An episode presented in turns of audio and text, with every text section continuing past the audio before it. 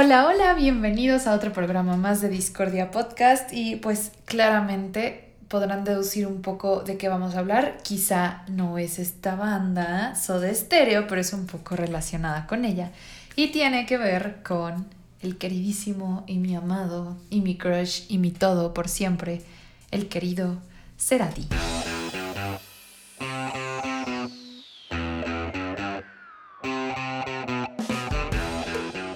Y bueno, no sé qué les parece este nuevo set que tenemos por acá. A lo mejor iré improvisando y creando nuevas cositas, pero esperemos que esté muy cool. Y también estoy intentando esta parte del formato, se me hace un poco complicado, siempre he estado acostumbrada solo a hablar a través de un micrófono y pues ahora está como frente a una pantalla y hablarle a una cámara, que en este caso es hablarles a todos ustedes y también ampliar el formato en el cual quiero también pues dar a conocer todo esto, ¿no? Pero en fin, el día de hoy escogí hablar sobre Bocanada de Cerati. No quiero ahondar tanto en el disco, que es como lo que he estado haciendo en general en todos los discos, sino hablar a lo mejor de datos que quizá no son muy conocidos y pues eh, como que a veces dices, ok, wow, esto está interesante, esto no está interesante, etc. Para empezar, este álbum es del 28 de junio de 1999, cuando ya Cerati está totalmente como solista, ya no está dentro de Soda Stereo. Y Acá tenemos un álbum que lo podríamos llamar por lo mismo un tanto oscuro, solitario, lleno de respiros, desde también una producción que tiene. Y yo lo llamaría también este álbum que se escucha de noche.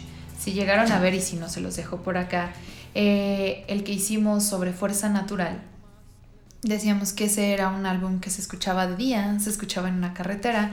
Bien, yo diría que Bocanada es este Álbum que se escucha de noche, quizá como con un vinito, una buena plática o hasta alguien solo, ¿no? Cosa que yo he llegado a hacer. Entonces los invito a que lo pongan, se pongan con su vinito, vinito, lo escuchen de noche o su cervecita artesanal, que yo también soy súper fan de eso. Y pues vean, pues qué tal, cómo lo escuchan, etcétera. Cerati decía que él no quería, y normalmente como esta parte de Cerati también siempre tan inteligente, eh, que no quería hacer un disco exitoso, eh, lo único que quería hacer era hacer la mejor música que podía en ese momento. Y algo que me gustaba es que también él tenía esta idea de que nadie puede volver atrás ni al tiempo en la vida. Y era algo que él se lo repetía porque claro que le preguntaban mucho después con este álbum que si no extrañaba esta reunión con Soda Stereo, con una agrupación, y él decía que pues él estaba más bien dedicado a hacer la música que actualmente él estaba haciendo y solo en eso. Me gustaría bastante platicar sobre la etapa sobre, de este álbum. Es que él se inspiró tanto musicalmente también como para hacer la fotografía de este álbum en dos álbumes. Uno que era el de David Bowie, que es el de Low. Si se dan cuenta, obviamente tiene una gran inspiración. Y también se inspiró en este de Bob Dylan, que era como lo, es el de Greatest Hits, que yo creo que es el que más podemos notar esta inspiración.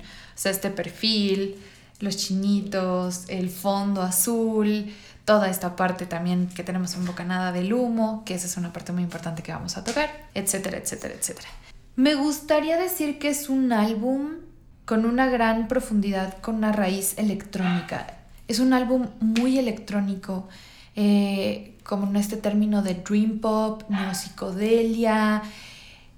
Y justamente Cerati se metió mucho en estos sonidos bastante como electrónicos. Cuando no hay más que decirnos, habla el humo, nada el humo, y rema en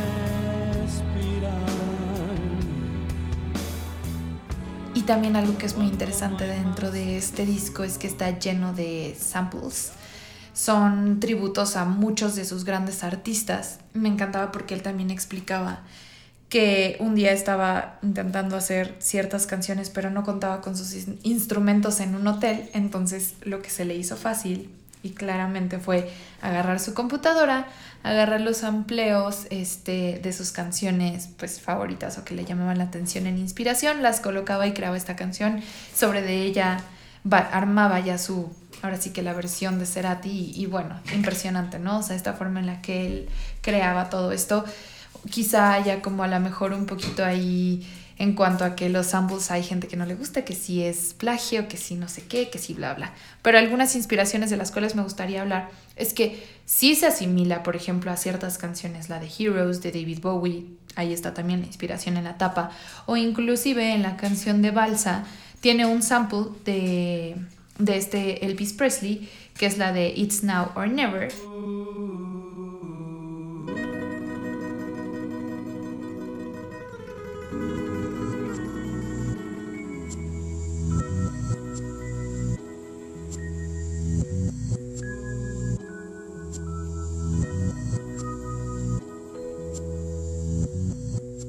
Y también en la de Río Babel tiene un sample de ELO, de Electric Light, Light Orchestra, siempre me trabo diciendo ese nombre, que es el de MoMA. Entonces, eh, o sea, quizá les pongan las comparaciones aquí para que lo, lo noten.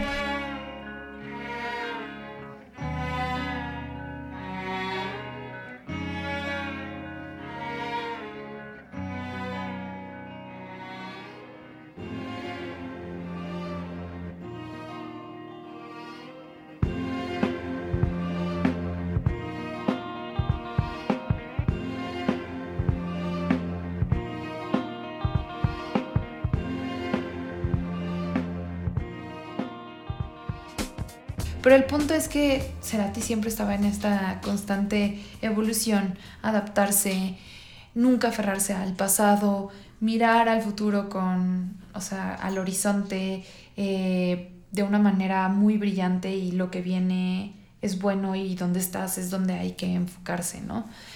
Me, me gusta muchísimo todo esto porque también ves esta genialidad que te cuenta la fotógrafa quien le tomó estas fotos de Bocanada, que creo que el año pasado recién apenas salieron unas fotos inéditas de, de Cerati dentro de este álbum y que por eso como que se volvió a hablar de la tapa de este álbum, que es esta Gaby Herbstein, em, que ella decía que le encantaba tomarle fotos a Cerati porque hasta en eso él era un genio, en donde literalmente se metía en el personaje que tenía que hacer para tomarle fotos. O sea, esta parte como también de fungir como artista, como modelo.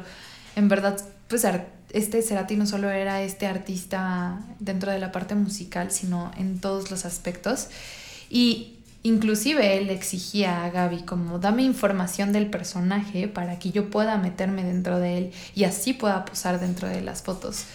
Y ella justo contesta que era su alumno perfecto. O sea, tal cual eh, era muy detallista, era muy estético. Y bueno, te narran, me gusta mucho esta historia de contar la tapa. Eh, Primero en ese entonces fumaba muchísimo Cerati, fumaba los cigarros de Jockey, Jockey, no sé cómo se pronuncien. Si los buscan es Hockey, acá se los voy a poner Hockey o acá. Todavía no sé esto de la edición, solo chequenlos, los Hockey suaves. Y decía que llegó un punto en el que era tanto humo tomando las fotos que le decía, es que no te puedo poner en foco. Entonces contestó como, ¿y si el humo está en foco? Y si conocen este álbum, hay una canción que se llama Y si el humo está en foco.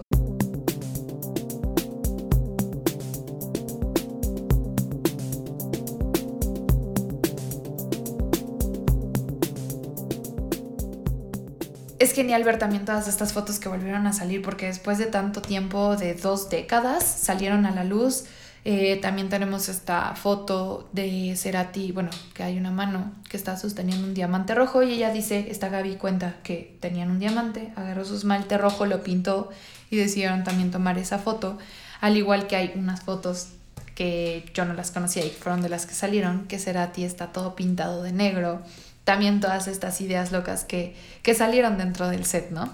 Justo hay una frase que Gaby menciona que dice, cuando lo que pasa en la toma supera el plano, eh, son esos momentos en los que yo soy fotógrafa. Pero cuando se produce esto en el lugar de shooting, o sea, en ese momento, la única palabra que ocurre es magia. Y realmente no hay otra cosa mejor que pueda ocurrir y que pueda definir hacer a ti que crear magia. y me encanta esto y muchísimo. Eh, claro, podría yo extenderme y hablar de este álbum, de todos los samples que tiene, porque si en verdad se meten y ponen literalmente en Wikipedia, Bocanada de Cerati, les van a salir toda una lista y si quieren se las pongo aquí de todos los samples que le hacía a estas canciones, a esta referencia, que después podemos hablar también de los samples, o sea, de qué tanto también están ahí satanizados y todo esto. Pero no era tanto mi, mi idea, sino era una invitación a que con este término de la escucha activa, realmente escuchen este disco completo, porque a mi parecer es una joya y también voy a decir como algunos puntos antes de terminar. Algo que sí amo y siempre voy a amar de ser a ti son las letras. En verdad, sus letras son una joya.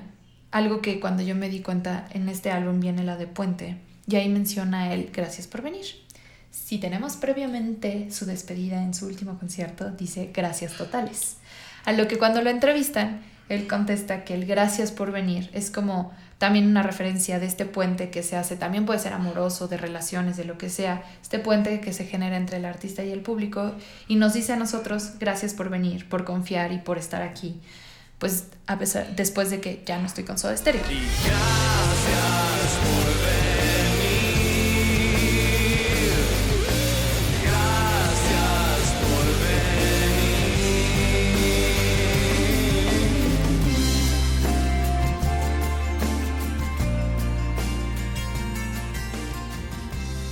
me parece una genialidad, me parece una genialidad, es muy bonita.